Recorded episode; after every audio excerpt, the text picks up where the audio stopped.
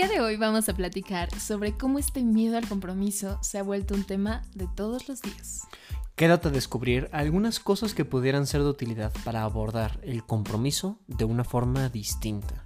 Yo soy Tania Mancera. Y yo soy Enrique Mayodó. Y bienvenidos a Conciencias sin Fronteras. Tania, platícame, ¿cómo has visto esto del miedo al compromiso en las personas? En las personas. Es que creo que está muy reflejado hacia el área de pareja. Como que todo mundo habla del miedo a compromiso en pareja, o sea, todo mundo. Y entonces escuchas de una persona que ha salido con varias personas y que nada más no encuentra a alguien y entonces todo mundo jura que es por miedo al compromiso, ¿no? Que muchas veces suele ser. Sí. Y entonces lo asocian a personas solteras como con este miedo al compromiso, pero la realidad es que siento que va a todas las áreas. O sea, cuando realmente existe, el miedo al compromiso se refleja en todas las áreas, no nada más en la pareja. Sí, o sea, como que se puede representar hasta en el mismo trabajo, en, ciertas cosas. Y fíjate que aquí tengo como mucho esta duda. Porque hay mucha gente que puede tener miedo al compromiso en, en temas laborales. No sé tú qué opinas de, de, las personas, por ejemplo, que van cambiando esta, nueva tendencia aquí en, en la parte de Centennial, Millennial, que es de estar cambiando como de trabajo cada dos, tres años y, y estar brincando de un trabajo a otro. ¿Será miedo al compromiso? ¿O será como un punto de, pues si no estoy a gusto, me voy? Porque yo he escuchado mucho esa parte como que es que ya los chavos de ahora ya no tienen, ya tienen este miedo al compromiso. Pero ¿hasta qué punto será, será cierto? Es que justo me generaba mucho esa duda, o sea, con este tema cuando decidimos abordarlo, porque era como, siento que hay muchas veces en lo que radica este, este cambio o una puede ser que tengas muy decidido qué es lo que quieres Ajá. o que no lo tengas en absoluto.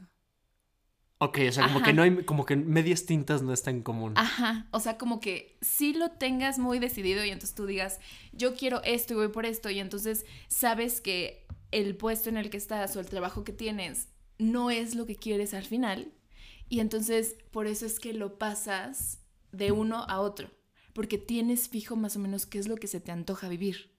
Ok. Entonces, eso habla de una persona que yo llamaría comprometida con sus objetivos. Ok, o sea, una persona que tenga, que tenga un objetivo definido, Ajá. podríamos hablar que no tiene un miedo al compromiso, o sí. Que no tiene, no sé, es que siento que justo, o sea, el cuestionamiento que yo tenía es como la diferencia sutil entre las personas que manejan un miedo al compromiso y aquellas personas que se están comprometiendo con algo más allá que no es tan tangible, em, como es sus metas, sus objetivos, y entonces llegan a un lugar o llegan con una persona y se dan cuenta que ahí no es, y entonces lo terminan. Entonces no hablaríamos que es miedo al compromiso. Entonces no sería miedo al compromiso, pero se vería similar. Sí, sí, o sea, como en una fotografía o en una cámara de video, o nosotros eh, de, por fuera podríamos verlo, pero para que una persona realmente sepa, creo que eso es fundamental que lo platiquemos aquí. Para que, nos, para que nosotros podamos decir que una persona tiene miedo al compromiso, la persona misma lo tiene que decir. Sí. Porque si tú lo estás percibiendo por fuera, es nada más por fuera. Y por fuera es, es, tal cual el ejemplo que pones. O sea, una persona que está brincando de un trabajo a otro puede ser porque tenga sus objetivos muy claros y esté muy comprometido con sus objetivos y no ha encontrado el trabajo adecuado para, para él o ella. Y por el otro lado, también puede ser una persona que no tiene claro sus objetivos, no tiene claro a dónde va, no tiene claro qué es lo que tiene que hacer, ni qué es lo que quiere hacer, y empieza a brincar de un, de un trabajo a otro. O, relacionándolo un poco al tema de pareja, brincar de una pareja a otra. Ajá. O tener muchos. O sea, es que, por ejemplo, siento que se podría ver de muchas formas. Ahorita como que me confundí un poco en pasar el, como, el perfil de trabajo a la pareja. O sea, como que siento que, que suena un poquito medio ahí difuso, turbulento, como que no, no hay tanta claridad. Ok. Ajá. O sea, porque justo las personas que están teniendo miedo al compromiso es que aunque eso les guste, no pueden mantener ahí eh, como su mira, su meta. Ok. Aunque de verdad sea todas las características con las que cumple la persona, el trabajo, la meta, el objetivo. O sea, aunque de verdad sea ahí, no ponen su esfuerzo. Ok, o sea, que, aunque su objetivo, para ponerlo más, más claro, aunque su objetivo sea ese trabajo, esa cultura laboral, esa actividad que está realizando, no pone su dedicación a la hora de, desempeñar como ese trabajo, por así decirlo. Ajá, como que puede más el miedo. Pero aquí regresamos a lo mismo. Esto me suena súper similar al tema de pareja también. Sí, por eso te digo. O sea, pero justo fue como este punto en el que los, los ubicaste. Es que pueden ser tan similares y a la vez distintos. Distintos. Sí, totalmente de acuerdo. ¿Y tú qué opinas? ¿Crees que, ¿crees que haya parejas que, que, que una persona tenga este miedo al compromiso y sea generalizado? ¿O, ¿O, crees que podría ser focalizado?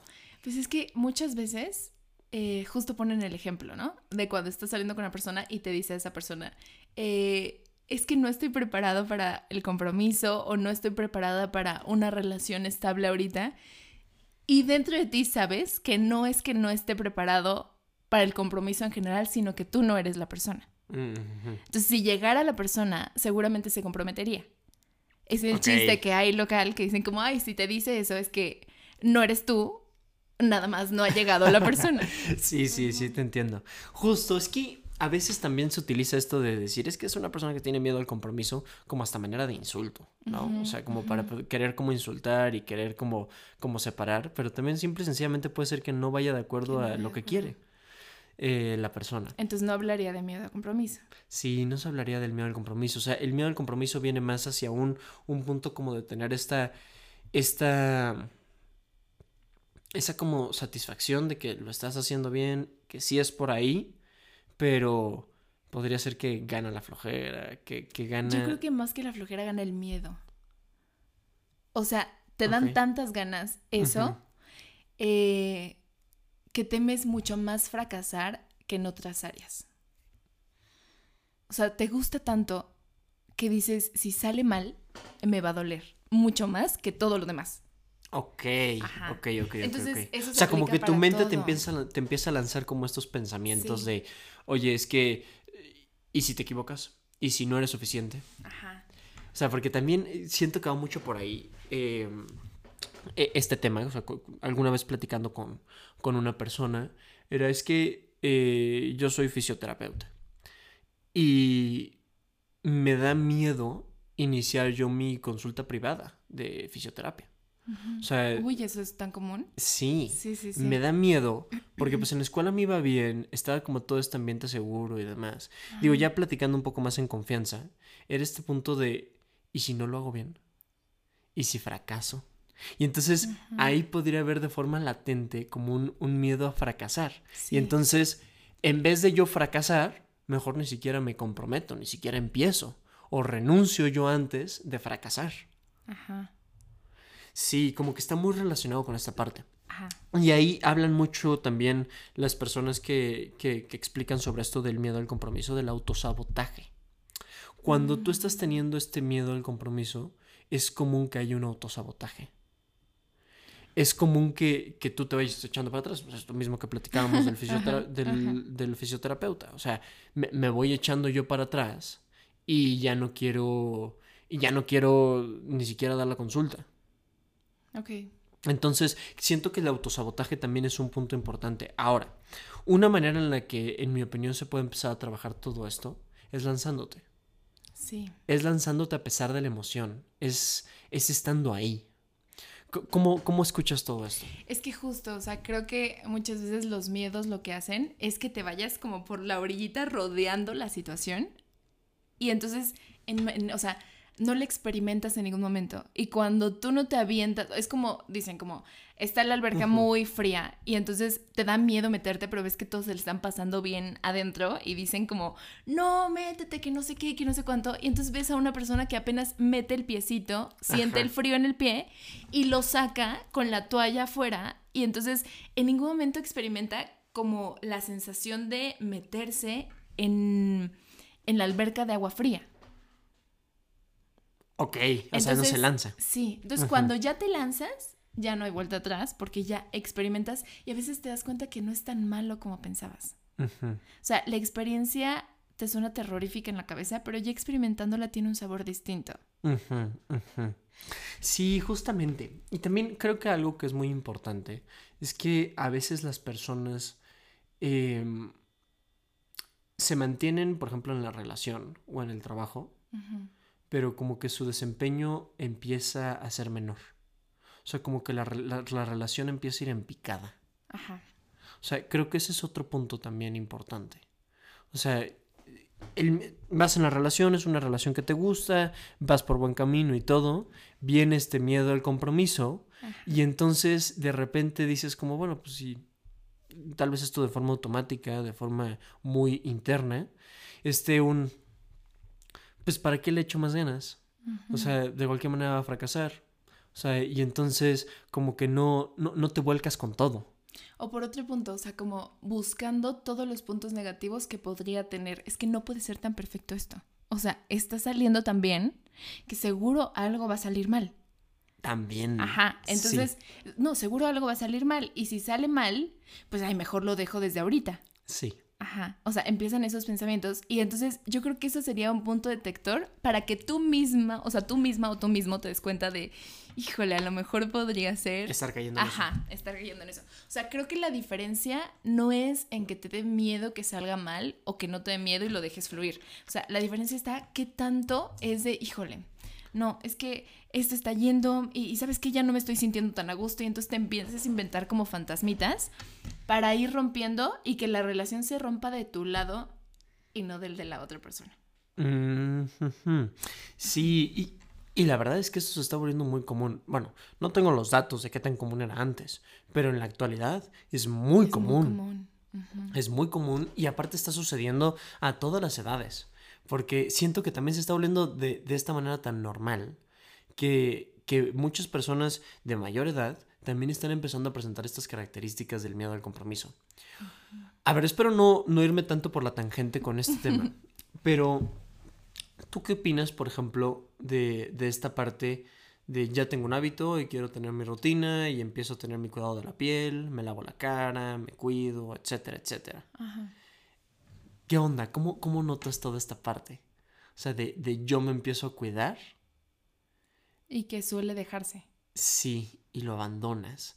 Y, y lo abandonas como por un sentimiento como de, ah, sea, tal vez no me lo merezco. No, no, no lo sé. O sea, esto lo he escuchado con varias personas. Yo también lo escucho muchísimo. No, y de hecho es súper común. A mí me ha pasado. O sea, que de repente así de, no, voy a tener este, mis dos litros de agua al día y no cumplo los dos litros de agua. O voy a hacer ejercicio seis días a la semana y termino haciendo dos o cositas así.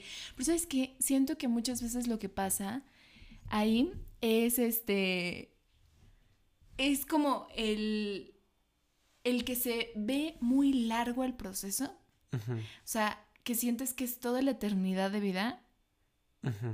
Y entonces cuando lo ves tan largo y tan eterno, sea el compromiso en el trabajo, sea el compromiso contigo mismo, o sea, sea el compromiso en una pareja, cuando lo empiezas a ver a una distancia tan fuerte, de repente genera miedo.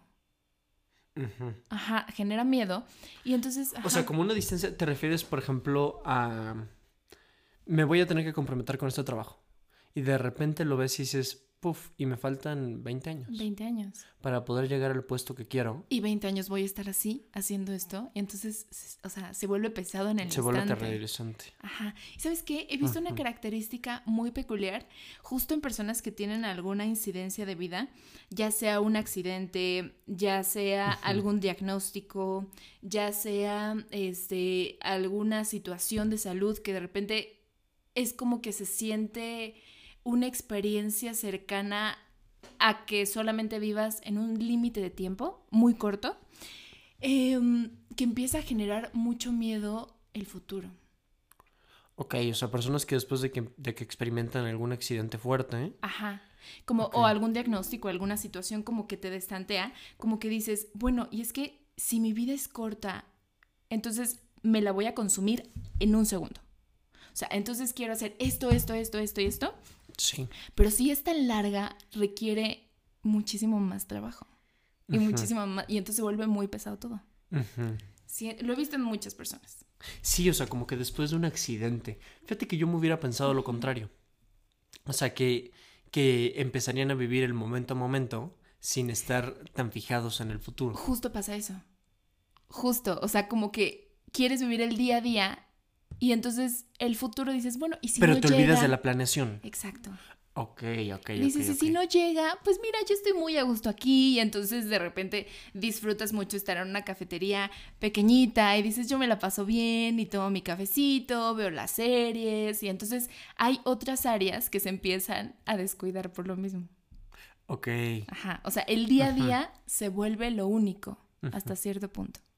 Sí, sí, sí, sí, entiendo para dónde, para dónde vas. Y creo que esto tiene como un un doble efecto, porque desde mi punto de vista, y de hecho es algo que vemos mucho en sesión, es esta parte de trabajar el momento presente. Hay que aprender a vivir el momento presente. Pero cuando tú vives el momento presente, es disfrutar cada una de las acciones que vas haciendo. Y más que, más que disfrutar de, de este optimismo irracional y yo quiero ser súper positivo, súper positiva, es ir colocando la atención en lo que estás haciendo. Porque muchas veces Em, estás tomando una taza de café o una taza de té y de repente tu atención se te va y te pones a pensar en los pendientes. O te pones a pensar en alguna otra cosa que tienes que hacer. En el momento que estás tomándote tu taza de café. Así que ahí el punto sería empezar a colocar la atención en el momento presente. Creo que eso es muy sano. Pero también es fundamental tener como estos objetivos de vida. Y no, y creo que más allá de objetivos, como estas áreas importantes en tu vida, estas áreas importantes en tu vida hacia dónde ir, hacia dónde, hacia dónde empezar a caminar.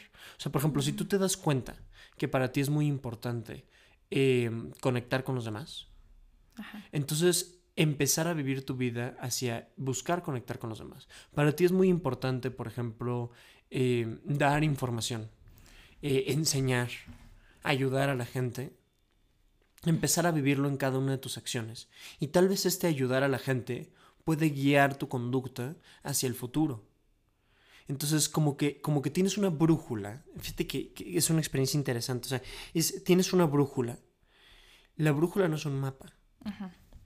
La brújula solamente apunta hacia la dirección, hacia dónde vas. Pero la brújula solamente la puedes ver en el presente. Porque en la vida no tenemos mapas, en la vida tenemos brújulas. Entonces creo que eso es muy importante. La brújula nos apunta hacia dónde. Pero no sabes si tal vez de repente vas a tener que desviarte un poco más hacia la izquierda para después regresar hacia el camino. Porque, porque no existe el mapa exacto de por dónde dirigirte. Entonces es esta experiencia de vivir en el momento presente, conociendo hacia dónde vas. Porque Séneca decía, para un barco sin rumbo, ningún viento es a favor. Esa frase me encanta, así. Lo hemos platicado mucho, ¿verdad? Esa frase me la dijo hace como seis años. y de verdad se me quedó súper grabada porque creo que es muy cierto. O sea, creo que si te la vives en el de aquí para acá y entonces como que te quedas nada más experimentando como lo nuevo, eh, lo momentáneo. Claro, porque lo, nuevo tiene una cierta seducción. Sí. O sea, el, momento presente y lo, vamos, voy a cambiar de palabra. No el momento presente, la novedad en la, actividad. La novedad en la actividad tiene cierta seducción. Sí. Y eso también influye un poco esto al miedo al compromiso. Sí. O sea, porque empieza a ser em, se me fue la palabra, lo que los gringos dirían como appealing. O sea, empieza a tener como una, una cierta atracción de para dónde, o sea, se me antoja esto. O sea, empecé ahorita mi nuevo proyecto de este nuevo trabajo. Y el primer mes en este nuevo trabajo, wow, sí, está padrísimo y conoce a la gente y todo. Y cuando llevan seis meses, y empieza a decir como, ¿y esta madre qué? O sea, lo mismo. Y entonces, como que la seducción del inicio es la que se pierde. Y es la parte normal. O sea, cuando tú empiezas un proceso y cuando tú empiezas una actividad, es muy diferente el sabor del inicio que el sabor de los siguientes momentos. Y hay personas que están como fijadas o tienen esta, como si le llamáramos adicción, que no es una adicción, pero bueno, si le llamáramos adicción, a, a estos nuevos inicios, a esta frescura y esta seducción que tienen las actividades al momento de empezarlas. Al momento de agarrar y decir, oye, quiero aprender a tocar un instrumento los primeros, los primeros cinco días sí, y entonces abro YouTube y hasta busco clases y compro la guitarra y el hecho de ir a comprar la guitarra y empiezo a tocar el instrumento y todo, pero a las tres semanas lo dejo. Y me pasa con el instrumento, me pasa con comprar cosas de cocina y quiero empezarme a cocinar. Y entonces me voy a empezar a cocinar y de repente no empiezas. y ahora me voy a empezar con esto y de repente ya no continúas. Y entonces como que la gente está, tiene esta, sí, esta atracción a empezar. Así. Ah, Pero ahí lo que hace falta es mantener. Ajá, pero es que creo que justamente el puntito, ahí lo mencionabas y se me vinieron ejemplos de todo tipo, o sea, se me vinieron ejemplos con, o sea, de esas personas que salen con una, luego con otra, luego con otra y las primeras veces encanta, pero ya después dicen, híjole, es que requiere como otras cosas, o sea, que a lo mejor no están tan cool dentro de una relación. Lo mismo con el trabajo, o sea, como que inicias y dices, bueno, estoy aprendiendo, todo el mundo está aquí, hay paciencia y etc, etc. Y después dices, híjole, ya requiere cierto compromiso y ser yo el que enseña y así, ¿no? Y entonces eso se va manejando. Pero yo creo que también un punto muy importante es que los inicios sean con algo que verdaderamente te, guste mucho. Regresamos al ejemplo de la brújula. Ajá. O sea, disfrutar el momento, este, está súper bien y colocar atención en el momento presente. Que los inicios sean algo que te gusten, claro, súper herramienta. Pero también aprender a mantenerlo. Si es que te gustó al inicio, porque claro, si al inicio no te está gustando y dices, oye, es que esto, mi brújula apunta para otro lado, o sea, por aquí no es, adelante ahí vale la pena hacer el cambio. Como, como que es la mezcla, ¿no? De que solamente la persona de manera interna puede saber si es miedo al compromiso o si simplemente no es lo que quiere para su vida. Sí, sí, sí. Y también creo que la diferencia está en que muchas veces algo que quieres mucho te va a generar más miedo que algo que no quieres tanto. O sea, ok, sí, muy buen ejemplo. Sí. Entonces, claro, claro. saber que cuando algo te genera como mayor miedo intentarlo, quiere decir que porque tienes más ganas que funcione. Y entonces... Y tienes más que perder si falla. Sí, exacto. Entonces, esas son las cosas que vale la pena lanzarte, ¿no? Con todo y el miedo. Y con todo y el miedo. Con todo y el miedo, porque muchas personas también dicen, es que voy a esperarme a que mi miedo se vaya. Ajá. O a subir mi autoestima, o lo voy a trabajar internamente, pero no. Es dar el paso y vas tú y tu miedo, los dos juntitos. y siempre es tú y tu miedo, así, vámonos. Y ese es el ejemplo que diste de lanzarte a la alberca, ¿no? Es tú y tu miedo y esta parte del agua fría y todo, y tú y tu miedo se lanzan. Y en el momento que te lanzas, tal vez el miedo se disipa, tal vez no. Entonces, ahí está. Más que el miedo se disipa, a lo mejor te encuentras algo que es mucho más valioso que el miedo y entonces te mantiene ahí. Sí y, te das cuenta que la balanza se vuelve muy distinta, ¿no? Alguna vez hice, hay una experiencia en un parque de diversiones de mm, acuático y entonces habían unos saltos gigantes que le llaman eh, el salto del miedo, una cosa así. Y entonces yo me acuerdo que yo lo vi y yo dije, es que yo por la experiencia quiero saltar, ¿no? Y entonces mi amiga me decía, no, Tania, te vas a matar. O sea, si tú te subes ahí, te vas a desnucar. Y entonces me acuerdo que dije, no, sí voy a subir. Ya, me subí y estando arriba vi gigantesco, o sea, pero el vacío estaba gigante. Y entonces volteé y le dije al señor, es que nunca en mi vida me he aventado un clavado. Me dice, ¿cómo? No te, o sea, pero ¿sabes nadar? Y yo, pues, o sea, sí, pero adentrándome en el agua. Entonces de repente sí me dio un golpe terrible, así, y fue muy ridícula la caída. Pero. Porque cuando caes fuerte contra el agua. Sí, no, y choqué y espantoso, y yo traía todo rojo los, los, o sea, las piernas. Pero justo de repente dar ese salto de miedo, como que tiene un sabor diferente. O sea, tiene un sabor que a veces pudieron más otras cosas que ese miedo que estaba ahí. Mm. Ajá, entonces ya por qué hacerlo. Sí, o sea, ya de repente estando ahí y ya lanzándote ya no hay vuelta atrás, entonces ya te lanzas, experimentas y te das cuenta que a veces el miedo se genera, pero la experiencia puede ser mejor. Y la anécdota se queda y entonces yo riéndome abajo con las otras personas, pero yo creo que eso se practica en muchas áreas y, a veces se nos olvida. Y no dejas que el miedo te domine. Ajá. O sea, ese va a estar ahí. Y cuando tienes muchas ganas de intentar algo, em, yo creo que va a ser más fuerte. Pero cuando tú... y por eso tienes que tener muy claro por qué haces las cosas.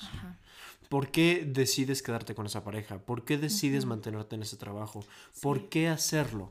Para ser muy conscientes de esta otra, otra cara de la moneda. De por un lado está el miedo, pero por el otro lado, la otra cara de la moneda puede ser eh, las ganas de estar con una persona. Eh, seguir subiendo dentro de la empresa porque te gusta el, porque te gusta el, el ambiente y el clima laboral, o sea, toda esta parte. Y algo que, que ahorita que me, que me platicabas todo este ejemplo, o sea, bueno, que nos platicabas todo este, todo este ejemplo, fíjate que las emociones son como el clima. Vienen y se van. Ok. O sea, viene el miedo, viene la ansiedad, se va el miedo, se va la ansiedad. Y después vuelve a regresar. Y después vuelve a irse. Y después vuelve a regresar. No lo intentes apurar. No lo intentes alentar. No lo intentes presionar. Déjalo estar a su propio ritmo. Porque las emociones nos dan información. No necesariamente te dan información, pero no necesariamente tienen que elegir por ti. No dejes que tus emociones elijan por ti. Aquí, aquí el, gran punto es, viene una emoción, tienes miedo, ok, me da esta información porque siento que podría irme mal, podría, mm, voy a podría lastimarme, podría medio ahogarme, una cosa por el estilo. Te está dando esa información, checas la información y sobre eso decides, ok, le voy a hacer caso a esta información o no le voy a hacer caso a esta información, porque esta información tal vez me está limitando y está limitando una experiencia. Y está limitando una experiencia que tal vez sí quiero. Como lo que dices tú. Pudo más estas ganas de el poder ser que el dolor de no haber sido. Hmm. Ojalá alguno de nuestros escuchas por ahí haya, haya leído esto. No, no, recuerdo exactamente en qué, en qué obra. Si mal no recuerdo fue Shakespeare. No sé si fue el no, recuerdo quién fue.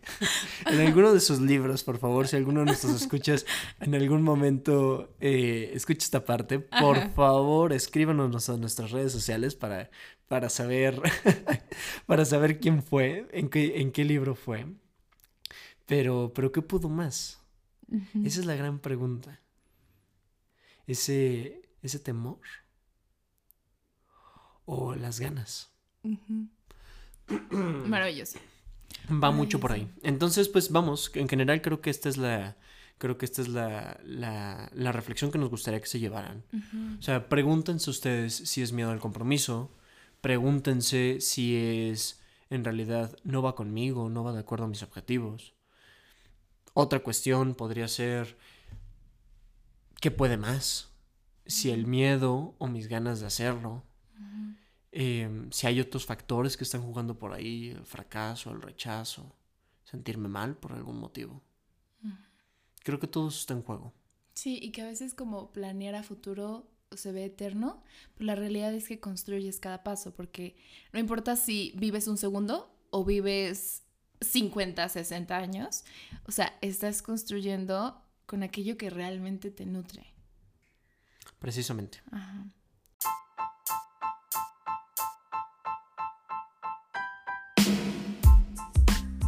Pues muy bien.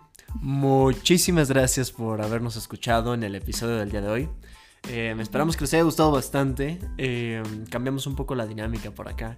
Eh, estamos intentando hacerle un poco más de conversación y platicarles un poco más nuestras experiencias con todo esto. Así que, pues vamos, si tienen algún comentario, duda, sugerencia para el programa, por favor, nos escriben a nuestras redes sociales. Tania, por favor a arroba Tania Mancera y las tuyas, Enrique.